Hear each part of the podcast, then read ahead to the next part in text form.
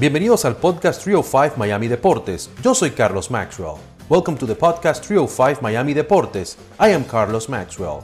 A veces estaremos en español, sometimes in English and sometimes en Spanglish. Eduardo el Vikingo Martel es un destacado periodista deportivo con más de 20 años de experiencia en los medios. Actualmente es comentarista en español de los Miami Dolphins Conversamos con el vikingo la noche del inicio del draft de la NFL en el Hard Rock Stadium. Hablamos sobre los Fins y también sobre fútbol, pues él es un gran seguidor del Real Madrid. Eduardo Martelli, vikingo, bienvenido a Telemundo 51 y también a nuestro podcast Trio 5 Miami Deportes. Un placer tenerte por acá. Gracias, un honor estar contigo aquí, Carlito, viviendo la fiesta ¿no? de los Miami Dolphins. Claro que sí. Para que la gente tenga una idea, estamos eh, grabando esta entrevista antes de lo que es el draft de la NFL, el, primer día del draft de la NFL, y estamos en Hard Rock Stadium porque el equipo local ha hecho una gran fiesta para recibir a sus fanáticos y bueno, y a otras personas como patrocinadores y demás. ¿Qué se siente tener a los fanáticos otra vez por aquí, Vikingo, en el Hard Rock Stadium? Sobre todo que ha cambiado mucho el draft este con el draft eh, anterior. El draft anterior fue todo el mundo en su casa, el comisionado desde el sótano de, su casa en, Nueva York. Este año ya viene la gente, es una gran fiesta, lo has visto tú, música, cientos, miles de personas y manteniendo la, distancia social, pero se siente como que vamos regresando a la normalidad después de haber tenido una, una temporada donde vinieron 13 mil personas permitidas. Este año definitivamente vamos a tener más personas en el estadio. Tú sabes que ahora que tú me recuerdas eso del año pasado, me acuerdo el coach de Arizona, la casa que tenía, no sé si te acuerdas de esa foto, ¿eh? Claro, Increíble. con la piscina, el hombre en shorts, y, pero ese, ese fue una de las cosas significativas, pero también el coach de New England, Belichick, que dejaba que el perro hiciera las elecciones. Eso fue también una locura, es decir, fue parte del show que se vivió la temporada pasada. Ya este año estamos casi en la normalidad y definitivamente se disfruta y se vive mucho, sobre todo con los Dolphins de protagonistas. ¿Qué tan difícil fue Vikingo narrar partidos eh, con pocos aficionados? ¿Qué tan diferente lo viviste tú eh, de estar de comentarista con menos aficionados aquí en el Rock?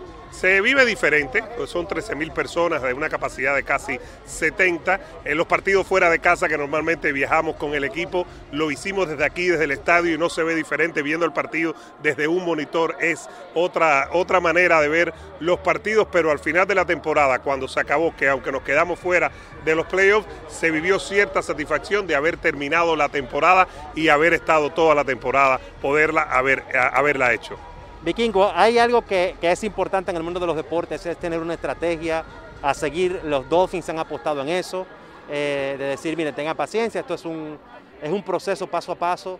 ¿Cuáles son tus expectativas para el equipo para esta venidera temporada? Playoff, playoff, es un equipo que con esta administración, con Greer, Chris Greer, de gerente general, y con el hondureño eh, americano, el coach Brian Flores, de entrenador en jefe, ha dado pasos grandes, porque la primera temporada, sin nadie básicamente, ganaron cinco partidos, cuando se pensaba que podían perderlos todos. El año pasado nos quedamos cortos, pero ganaron 10 partidos en el segundo año de la reconstrucción. Este año yo pienso que 10, 11 victorias y postemporada, y por supuesto uno espera que ya el quarterback se establezca. Claro que sí. Algo importante que tenerte por aquí, tenemos que hablar de fútbol, soccer, definitivamente. Eh, al momento que grabamos esto, el equipo Barcelona perdió ante el Granada y tú pusiste un tuit de que, bueno, de que te gustaba mucho Granada, o sea, lo pusiste por la ciudad, me imagino, no, no por nada del resultado. No, tú conoces mi imparcialidad merengue, mi imparcialidad de Real Madrid. Eh, Granada es mi ciudad favorita y se convirtió de momento en mi ciudad favorita, muy linda ciudad, pero muy contento. Hoy el mundo del fútbol. Merengue está muy contento que el Barça haya perdido. Me imagino que los culés están sufriendo y están llorando hoy, como es de esperar, porque cayeron con el Granada. Claro que si recuerdo los años de la 990M en ESPN Deportes, que tú tenías tu programa ahí en la tarde, y bueno, y la gente te llamaba y peleaba contigo y todo eso. ¿Extrañas esos días, vikingo? Sí, extraño la adrenalina, sobre todo que ya no me ofenden tanto. Antes me ofendían más, me ofendían cinco días a la semana por dos horas. Se lo tomaba muy en serio. Yo le decía que era deporte y así todo me entraban a palos. Eh, era un tiempo muy bonito, pero se sigue disfrutando ahora en redes sociales, en mi canal de YouTube y en mis redes sociales. ¿Dónde la gente te puede encontrar, Vikingo? Me puede encontrar en redes sociales en arroba vikingo martel y en YouTube, un canal que está creciendo muchísimo, de deportes evidentemente, Eduardo Martel, el Vikingo. Pueden pasar por ahí, suscribirse y ahí estamos interactuando. ¿Cómo defines tú lo que ha sido la, liga hasta el momento española? ahí discutiendo en un principio, parecía que era del Atlético de Madrid, pero ya las cosas se pusieron apretaditas. ¿Cómo defines tú esta, esta temporada? La liga más apretada de los últimos probablemente 20 años, porque antes era Real Madrid-Barcelona, eh, el Atlético se coló en el 2014, eh, a principios de siglo el Valencia se colaba con el Madrid, eran dos equipos, ahora tenemos cuatro incluso, porque el Sevilla está en el cuarto lugar y está separado de tres puntos del primero, es decir, el Sevilla que juega con el Real Madrid en dos fines de semana también tiene oportunidad, es la liga más apretada de los últimos años y la estamos disfrutando, que gane el mejor. Bueno, si es el Madrid, mejor, ¿no? Hay que ser sincero, ¿no? No, no, no, yo, yo te entiendo perfectamente. Yo me imagino, bueno, y el último clásico, el más reciente, yo me imagino que celebraste en grande. Totalmente, sobre todo el aguacero y el pelotazo que dio en el travesaño, que por poco nos empatan. El partido se celebró, pero falta mucho, hay mucha emoción y en Miami lo vivimos de maravilla. Siempre estamos siguiendo la Liga Española. Y háblame un poquito, ¿crees tú, Vikingo, que este fue el último clásico de Sergio Ramos y de Lionel Messi? De Sergio Ramos más seguro, de Messi no lo sé. Han llegado novedades de que Messi podría estar teniendo muchos deseos de quedarse y que el Barcelona podría tener el dinero. Ese podría es una gran interrogante, no se sabe.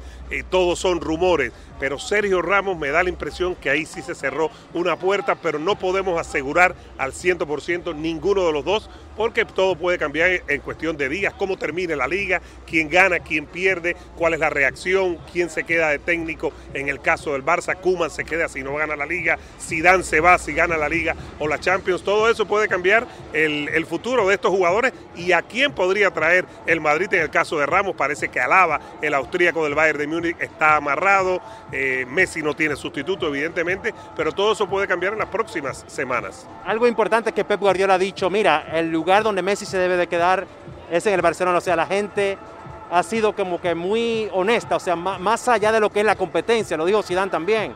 O sea, ¿tú crees que debería de quedarse ahí? Eh, no lo sé, no lo sé. Los jugadores grandes han pasado por muchos equipos, excepción tal vez de Pelé, todos los grandes. Ojo, eh, Pepe es muy bonito y dice que el lugar de, de, Messi es el Barcelona, pero el año pasado en el verano estaban conversando con Messi cuando Messi mandó el burofax para irse, para llevárselo al City. Es decir, una cosa lo que nos dice la prensa y otra cosa lo que tras bambalinas están haciendo, porque cualquier equipo quisiera tener a Lionel Messi. Hablar de contigo, Vikingo, eh, tenemos que hablar un poquito del fútbol más allá a nivel internacional, la MLS. ¿Qué te parece? ¿Qué te parece el Inter de Miami? ¿Crees que podrían traer a alguien de categoría, a un Lionel Messi, a un Cristiano, ya cuando termine su carrera en Europa? Ojalá, pero ojalá no sea alguien que, que ya esté tan veterano, sino que traiga jugadores que permita crear una franquicia ganadora. Eh, franquicias, no sé, que han triunfado en la MLS, Houston, eh, Columbus, eh, Los Ángeles, Galaxy, equipos que, que, no necesariamente han traído las mejores estrellas, pero han ganado campeonatos. Yo creo que más que traer estrellas es desarrollar el equipo y formar una franquicia que aprenda a ganar. Y eso creo que es el gran reto de, del niño bonito, ¿no? De David, Davidito Beckham. Finalmente, Vikingo, ¿quién gana la Liga Española entonces? Vamos a ver. Yo espero que gane el mejor y si es el Real Madrid, eh, ojalá. Está muy apretada, muy apretada, el calendario está muy duro, los equipos están desgastados. El Real Madrid tiene Champions el, el miércoles, tiene que prepararse en caso de pasar para ir a la final el 29 de mayo. Está muy apretado, muy apretado. Yo quisiera que gane el Madrid y espero que lo haga, pero está muy apretado y lo que queda claro a día de hoy es que solo un equipo depende de sí mismo, es el Atlético de Madrid si el Atlético de Madrid gana los cinco partidos que le quedan, incluyendo un partido con el Barça en Barcelona, va a ser campeón. Solo ese equipo es el que ahora mismo es dueño de su destino. Muchas gracias, Vikingo, que se repita, un placer. Aquí estamos y disfrutando también de tu bella hija. Síguela ahí enseñando ahí. Claro que sí, muchas gracias. Muchas gracias por haber escuchado este episodio de Trio 5 Miami Deportes. Until next time.